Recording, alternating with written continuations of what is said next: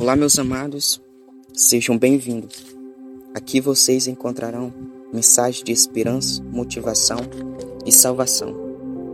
E a nossa reflexão de hoje se encontra em Salmo 139, versículo do 1 ao 12, que diz assim: O Senhor Deus, tu me examinas e me conheces, sabe tudo o que eu faço e de longe conhece todo o meu pensamento. Tu me vês quando estou trabalhando e quando estou descansando. Tu sabes tudo o que eu faço antes mesmo que eu falar. Tu já sabes o que eu vou dizer. Estás em volta de mim por todos os lados e me protege com o teu poder. Eu não consigo entender como tu me conhece tão bem. O teu conhecimento é profundo demais para mim. Aonde posso ir a fim de descansar o teu espírito, de escapar? Para onde posso fugir da tua presença? Se eu subir ao céu, tu lá está. Se eu descer ao mundo dos mortos, lá estás também. Se eu voar para o oriente, ou for viver nos lugares mais distantes do ocidente, ainda ali a tua mão me guiará. Ainda ali tu me ajudas. Eu, pod eu poderei pedir que a escuridão me escondesse e que em volta de mim a luz virasse noite. Mas isso não adiantaria nada, porque para ti a escuridão não é escura, não é escura. E a noite é claro como o dia. Tu não fazeis diferença entre a luz e a escuridão. Amém, meus amados? Esse foi a leitura do texto de Salmo 139. Que nós vamos falar que o sofrimento, a dor que a gente estamos vivendo, não pode nos afastar de Jesus. Porque a dor e o sofrimento são únicos para quem os sente frequentemente. A pior dor de todos os sofrimentos, mais sombrio, é quando, no meio de nossas tempestades, Deus parece estar distante, longe, sabe? Foi assim que Jesus se sentiu naquela cruz, quando foi separado de Deus ao carregar o nosso pecado, o meu e o seu pecado. Deus, ao carregar nossos pecados, e muitas vezes é como nosso sentimento, quando nossas situações parecem evidências que somos abandonados. Talvez você esteja passando por isso, agora se sentindo isolado, em volta de treva, como se o próprio Deus o tivesse abandonado, sabe? Mas ele não te abandonou, irmão. Ele não te abandonou, meu amigo. O que quer que esteja enfrentando, o que, que você está enfrentando, você não está sozinho em se sentir sozinho.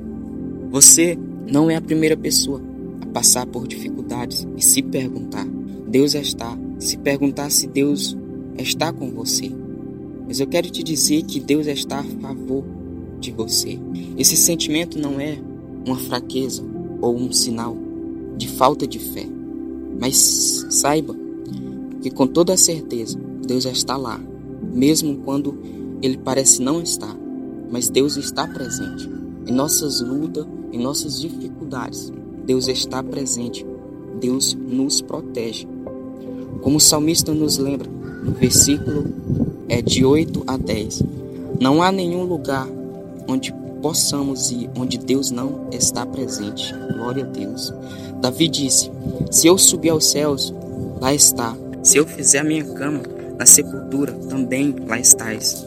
Se eu subir ao ocidente e morar em lugar distante, mesmo ali a tua mão direita me guiará e me sustentará.